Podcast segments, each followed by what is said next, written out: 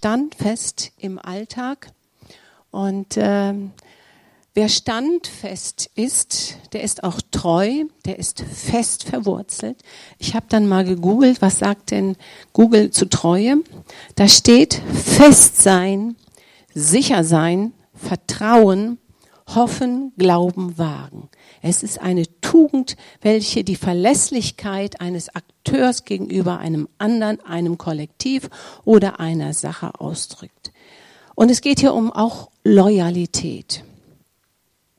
So, und äh, Treue bedeutet auch, dass wir zu dem stehen, was wir sagen, zu unserem Partner stehen. Treue bedeutet, ich äh, stehe zu meiner Gemeinde. Ich habe äh, vor langer Zeit jemanden, der nicht gläubig ist, gesagt, der wirklich einen schweren Weg geht. Ich sage, wenn irgendwas ist, ruf Burkhard und mich an, wir sind für dich da. Und Jahre vergingen und dann hatten wir eine Woche sehr voll, sehr voll. Und abends kam ein Anruf, diese Person weinte und sagte, kann ich kommen? Und ich dachte, ich habe gesagt, wenn du Not bist, wir sind für dich da. Und es passte gar nicht. Es passte gar nicht. Aber Burkhard hat es dann gemacht und hat gesagt, okay, ich nehme mir diese Zeit. Stehen wir zu dem, was wir sagen. Es gibt Zeiten in unserem Leben, wo wir glauben, wir drehen uns nur im Kreis. Wir tun die richtigen Dinge. Wir erleben aber keinen Erfolg. Kennt ihr sowas? Nichts will sich ändern. Immer das Gleiche. Aufstehen, zur Arbeit, nach Hause, die Kinder, der Garten, wieder ins Bett. Nächsten Morgen. Immer das Gleiche. Wir arbeiten hart auf der Arbeit, in der Familie. Kein, kein Erfolg, keine Beförderung sichtbar, auch keine Veränderung sichtbar. Und das Doofe ist, die Zeit läuft. Und wir werden älter und nichts ändert sich. Was passiert dann? Was würdet ihr sagen, wenn so ein Leben ist, wenn sich nichts ändert, immer das Gleiche? Was würdet ihr sagen? Was passiert dann?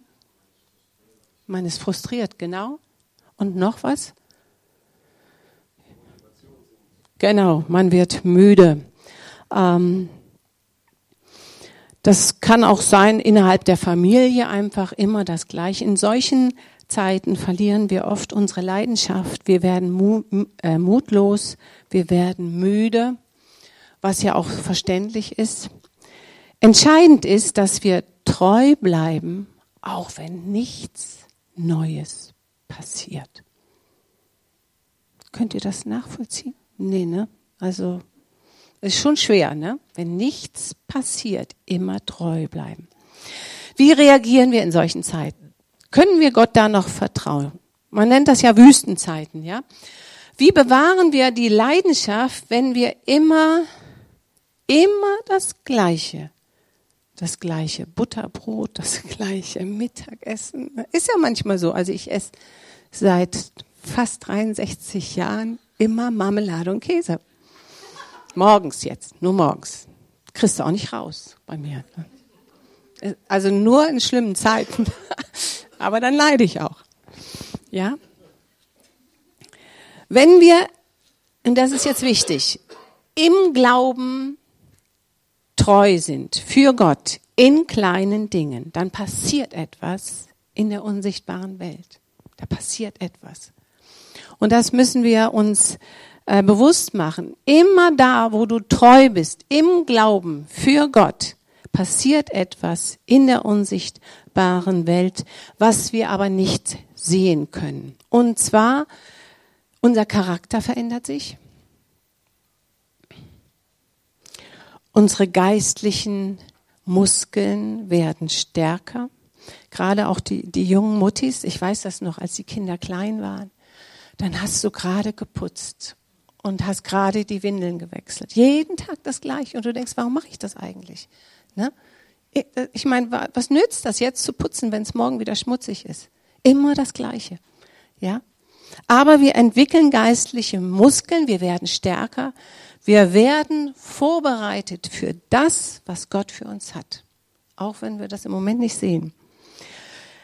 Lesen wir mal 4. Mose 14, Vers 22. Stefan oder Urs, ich weiß ja nicht, ihr Männer da hinten. Wen sprecht? Ach ja.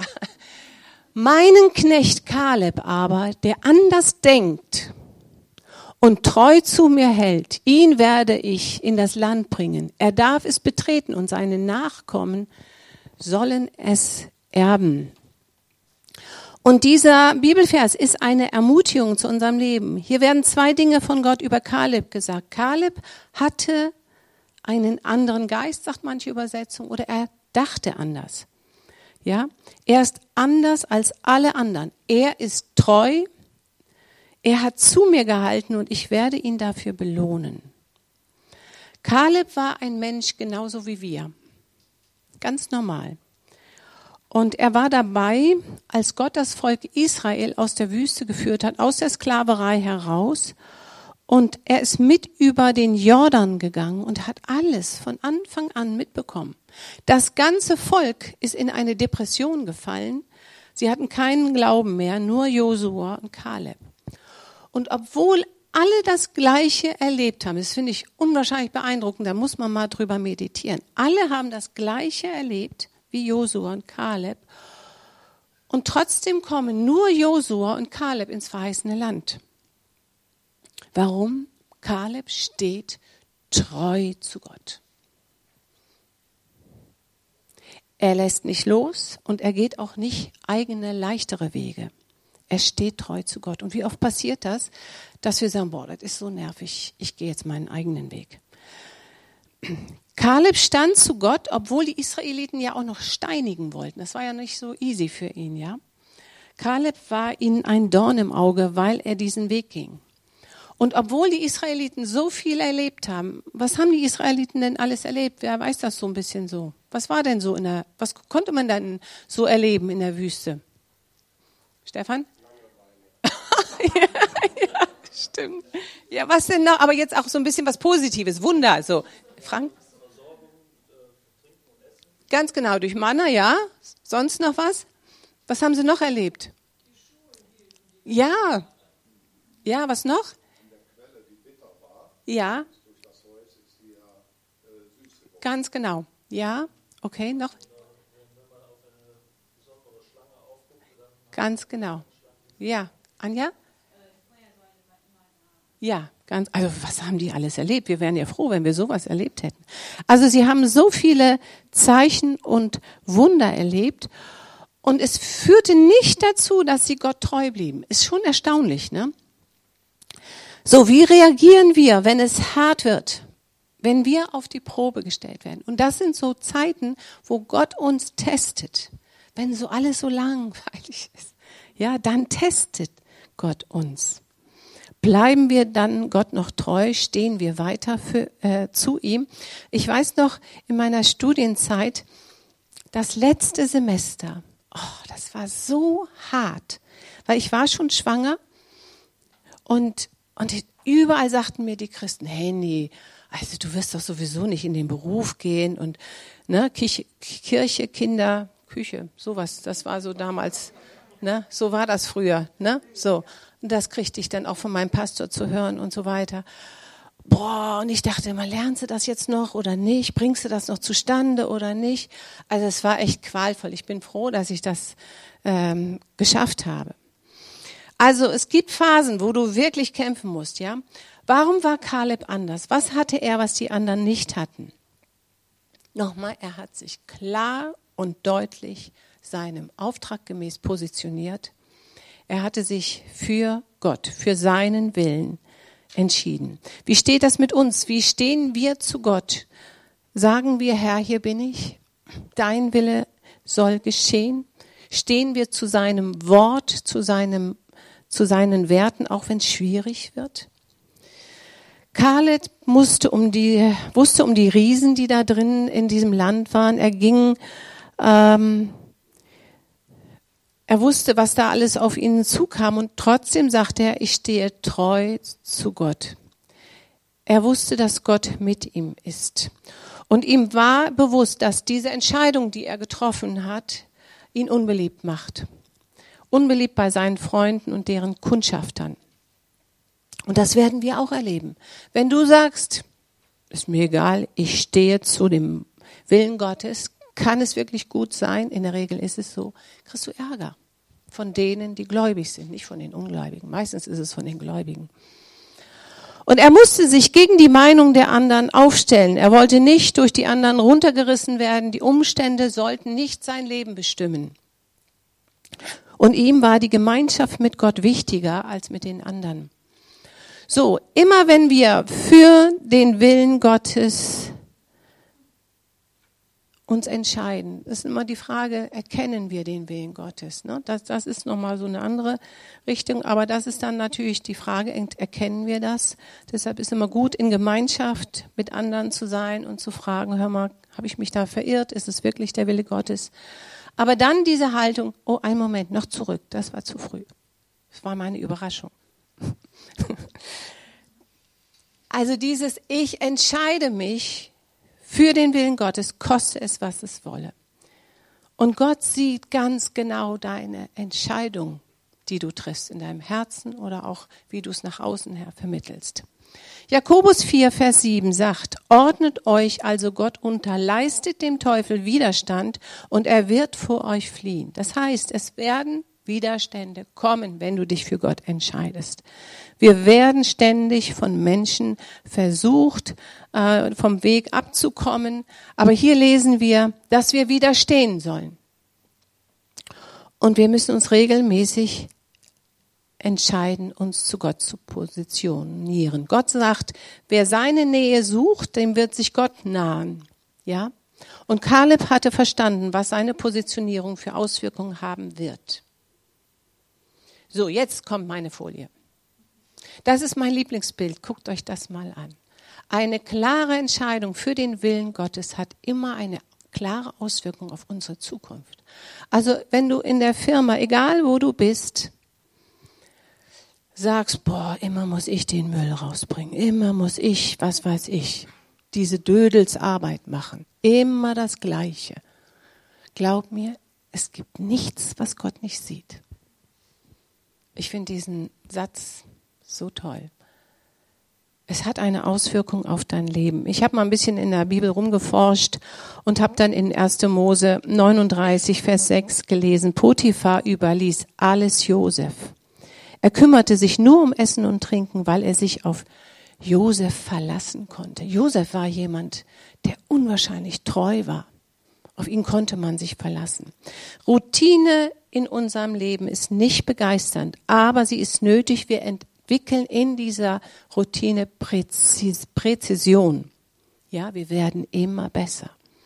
Seit über 30 Jahren backe ich mein Brot selber und ähm, ich glaube, ich habe ein, zwei Mal in meinem Leben nur Brot gekauft. Ich kann das mittlerweile schon ohne Waage. Einfach so aus der Hüfte heraus. Der Burger sagt immer, wie funktioniert deine Hüfte? aus der Hüfte heraus. Ich spüre einfach mit den Händen, man spürt, ach, hier muss noch ein bisschen Mehl rein, da muss das noch rein.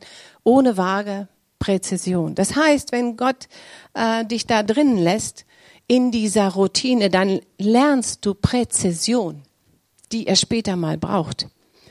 Egal, was wir regelmäßig machen, wir bereiten uns auf etwas vor, was Gott uns zugedacht hat. Wer in den Kleinigkeiten treu ist, der ist auch in den großen Dingen treu. Und wir wundern uns manchmal, dass wir keine Erfolge haben. Aber es kann sein, dass Gott dich in einer Situation hat, wo er deinen Geist erstmal stretchen möchte und sagt, du kommst mir hier nicht raus, bis du das gelernt hast. Ja? Er bereitet uns vor für etwas Größeres. Wenn du etwas Großes anstrebst, musst du erstmal lernen, in kleinen Dingen treu zu sein. Auch unbedeutsame Dinge machen, wie Blätterfegen hier oder so. Da brauchst du kein Abitur für, um dieses Laub wegzufegen, ja. Und das sieht auch keiner, wenn du es machst, außer die Nachbarn, ja. Also, dass du es machst, auch wenn keiner dich wertschätzt, ja, du machst es im Verborgenen und sagst, okay, hier muss Laub gefegt werden. Der Frank ist dann erleichtert, ich mache es für Gott, ja. Sei treu in der Routine, denn Gott lässt dich dadurch geistlich wachsen. Ihr kennt diesen Satz, wenn jemand sagt, ach, ich melde mich bis Donnerstag. Das ist total wichtig, dass wir das dann auch einhalten. Ich schätze solche Leute, auf die ich mich dann verlassen kann. Ja? Ich bringe dir das am Sonntag mit. Ich rufe dich zurück. Ich helfe dir. David war treu bei seinen Schafen. Keiner hat ihn beachtet. Und er bereitete sich geistlich auf den Thron vor. Gott hat ihn für seine Treue belohnt. David hatte verstanden, er arbeitet nicht für Menschen. Und ich glaube nicht, dass sein, sein Job so prickelnd war und so schön, sondern er wusste, ich, Gott bereitet mich hier vor. Und trotzdem war er exzellent in dem, was er tat. Daniel 6, Vers 5, da steht, sie fanden keinen Grund zur Anklage, denn er war treu, man konnte kein Vergehen bei ihm finden. Wahnsinn, ne? Also diese ganzen großen Männer Gottes in der Bibel, das waren Leute, die treu waren. Und frag dich mal, arbeitest du exzellent in dem, was du jetzt tust? Arbeitest du für Gott oder für Menschen? Das kann in der Ehe sein, das kann in der Schule sein, das kann in der Verwandtschaft sein, egal wo du bist. Viele wollen immer gerne auf der Bühne stehen, aber nicht im unsichtbaren Bereich arbeiten. Und Gott kann dich erst gebrauchen, wenn du gelernt hast, im Verborgenen exzellent zu arbeiten. Eigentlich brauche ich das gar nicht zu sagen, weil hier wird wirklich exzellent gearbeitet. Das muss ich wirklich sagen. Egal wann ich hier reinkomme, ne, es ist immer aufgeräumt. Wenn du sonntags hier reinkommst, morgens um Viertel vor neun, alles perfekt. Ein großes Dank an die treuen Mitarbeiter. Ohne euch wäre es gar nicht möglich. Matthäus 6, Vers 33, mein Trauspruch. Können wir den mal sehen? Matthäus 6, Vers, ja genau. Trachtet aber zuerst nach dem Reiche Gottes und nach seiner Gerechtigkeit. Und dies alles wird euch hinzugefügt werden. Es geht um unsere Haltung zuerst. Dieses zuerst, Herr, ich tue es für dich. Ja, das, da kannst du dann deine Haltung dann merken. Wir brauchen den Heiligen Geist dafür, dass er uns hilft, diese Entscheidung zu treffen. Das, ich kann nicht sagen, dass ich das immer schaffe, ne? aber es wird immer besser. Und er wird uns geben, was wir brauchen. Also immer wenn ich mich für den Willen Gottes entscheide, wenn ich mich ihm unterordne, dann gibt er mir das, was ich brauche. Nicht sofort, das kann auch manchmal Jahre dauern. Ja? Und Kaleb hatte eine andere Haltung als alle anderen und das kommt hier sehr zum Vorschein. Hier wird gesagt, Kaleb war ein Diener. Also ich fände das toll, wenn man, wenn ich in der Bibel stehen würde und da würde stehen, Henny die Dienerin. Puh, was für eine Wertschätzung. Ja? Kaleb hatte die Haltung, ich will diesem Gott dienen, komme was wolle. So was bedeutet jetzt dieser andere Geist oder dieses andere Denken von Kaleb? Es bedeutet deine Haltung, deine Gesinnung, deine Persönlichkeit, die in dir ist. Das kannst nur du beeinflussen, niemand anders von außen. Kaleb war nicht auf sich fixiert, sondern er war darauf fixiert, von ganzem Herzen, mit ganzer Seele und mit ganzer Kraft den Willen Gottes zu tun.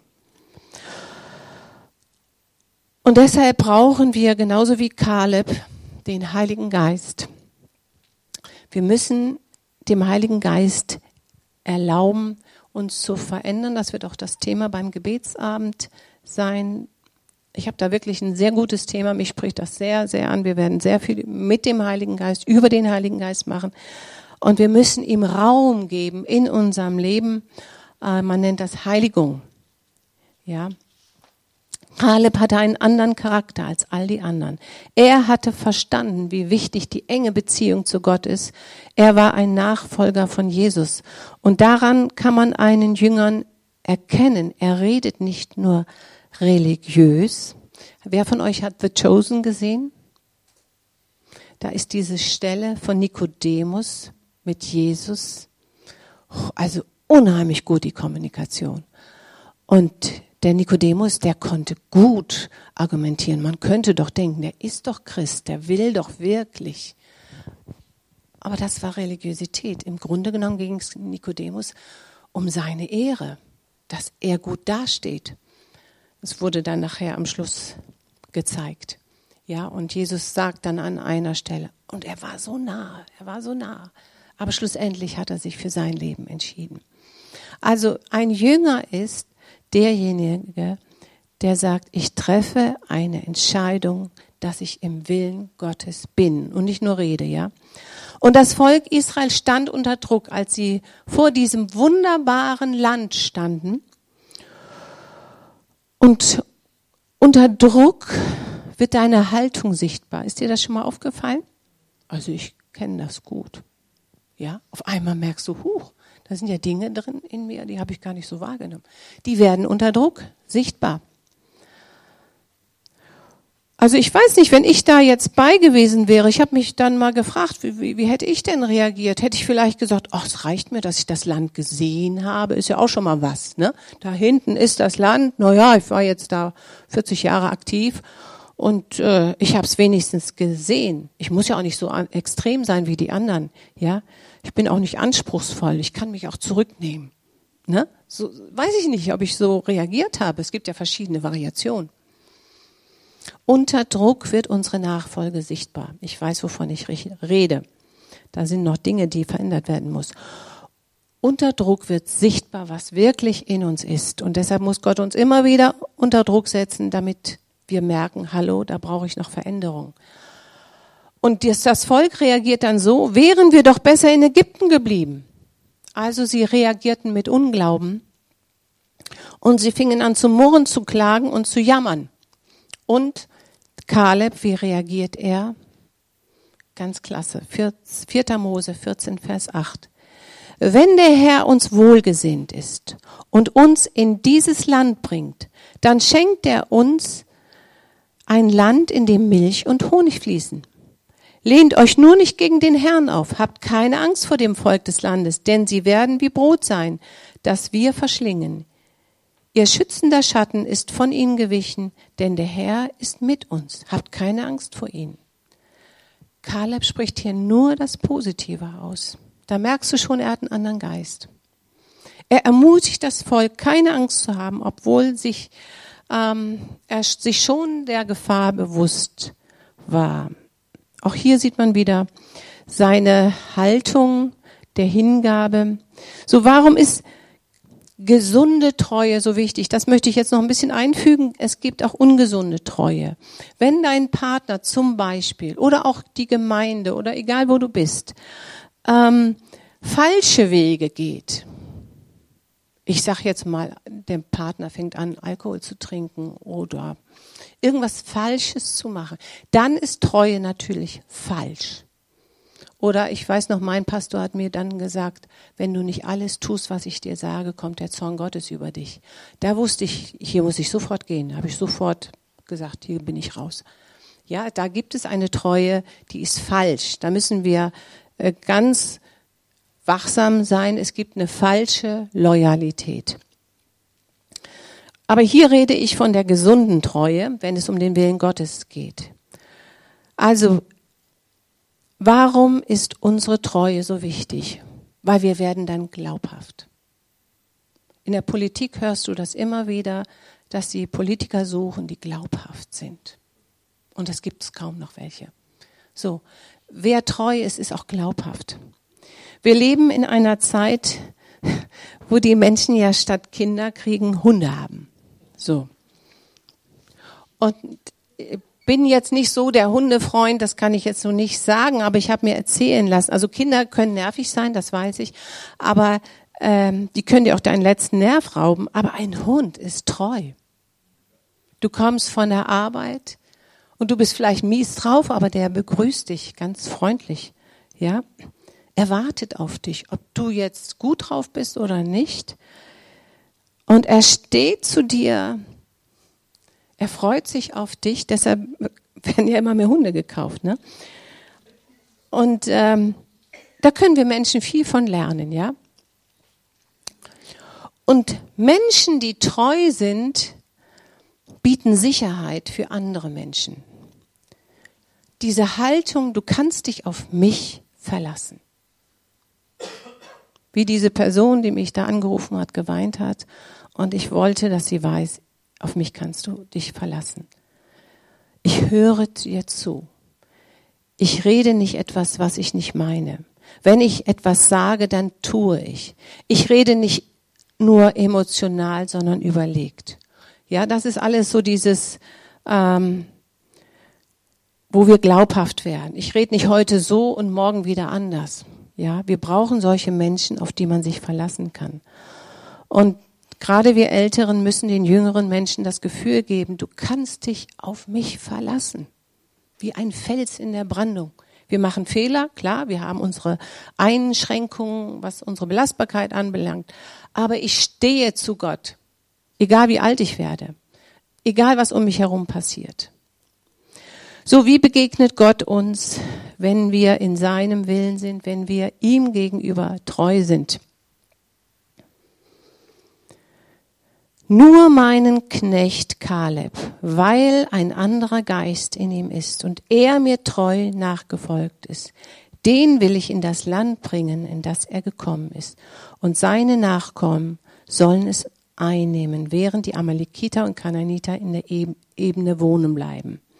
Wer treu ist in den kleinen Dingen, in den unsichtbaren Dingen, der bereitet sich auf die Zukunft vor. Diesen Satz müssen wir uns merken oder auch für den Aufstieg vor.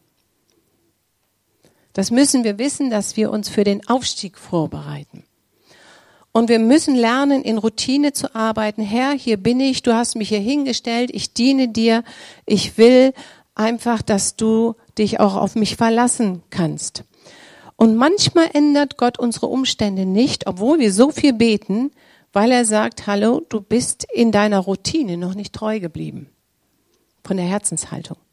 Ja, da, und deshalb, es ist dann ein Test. Gott testet dich, bis du diese Routinearbeit verstanden hast.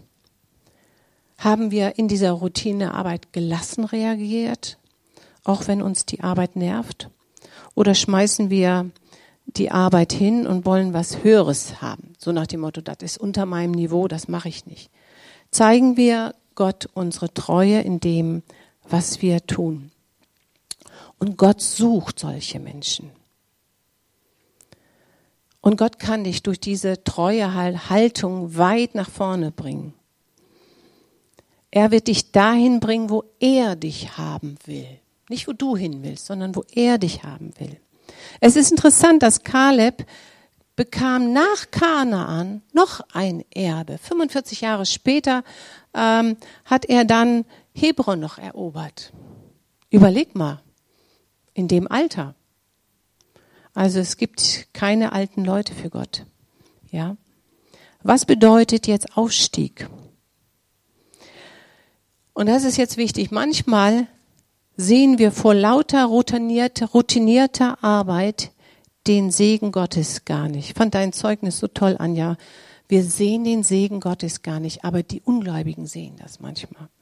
Ja, wir sehen den Segen nicht mehr in unserem Leben. Wir schauen auf das, was die anderen haben und wir sehen nicht mehr, was Gott uns parallel dazu segnet, weil wir uns an diesen Segen gewöhnt haben.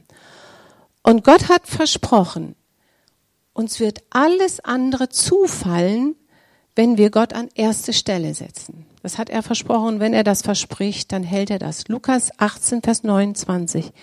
Wahrlich, ich sage euch, es ist niemand, niemand, ohne Ausnahme, der Haus oder Frau oder Brüder oder Eltern oder Kinder verlassen hat um des Reiches Gottes willen, der nicht vielfältiges empfangen wird in dieser Zeit, in dem kommenden Zeitalter ewiges Leben. Die Frage, die wir uns stellen, wirklich stellen müssen, sehen wir den Segen Gottes in unserem Leben? Burger und ich, wir hatten jetzt einige Gespräche mit ungläubigen Menschen, die so viel Leid erlebt haben. Ich, boah, da musst du dich erstmal schütteln. Da, da denkst du, meine Güte, was, wie kann man hier in Deutschland leben und so viel Leid haben? Und uns ist unser Segen so bewusst geworden, wie gut es uns geht. Wir haben keinen Mangel. Wenn du dir die Flüchtlinge anschaust, wir haben keinen Mangel. Es gibt Menschen, die sagen, ich habe Angst vor Weihnachten. Ich habe niemanden. Ich habe auch noch nicht mal jemanden, mit dem ich reden kann. Gesundheit. Wie, wir können dankbar sein, dass wir hier sitzen können, gesund sind. Das ist nicht selbstverständlich. Wir haben Beziehungen. Viele von uns haben Familie. Das ist nicht selbstverständlich. Und ich möchte uns ermutigen, dass wir Gott mal bitten, öffne mir die Augen, dass ich den Segen erkenne, den du mir gibst. Und wenn wir in Kleinigkeiten nicht zuverlässig sind, zum Beispiel, jeden Sonntag wird hier Kaffee gekocht weil ein, zwei Leute treu sind. Jeden Sonntag kommt ihr in ein sauberes Haus, weil hier Menschen sind, die treu putzen. Und die Heizung ist an. Habt ihr es gemerkt? Keiner von euch muss frieren, weil da jemand treu ist und sagt, ich kümmere mich darum, dass die Heizung angeht. Und pünktlich um neun Uhr sind die Lobpreiser hier. Pünktlich. Mal mehr, mal weniger. will ja ehrlich sein. Aber es ist treu. Sie sind treu, die Techniker. Die hätten bestimmt auch andere Termine, wo sie hingehen könnten.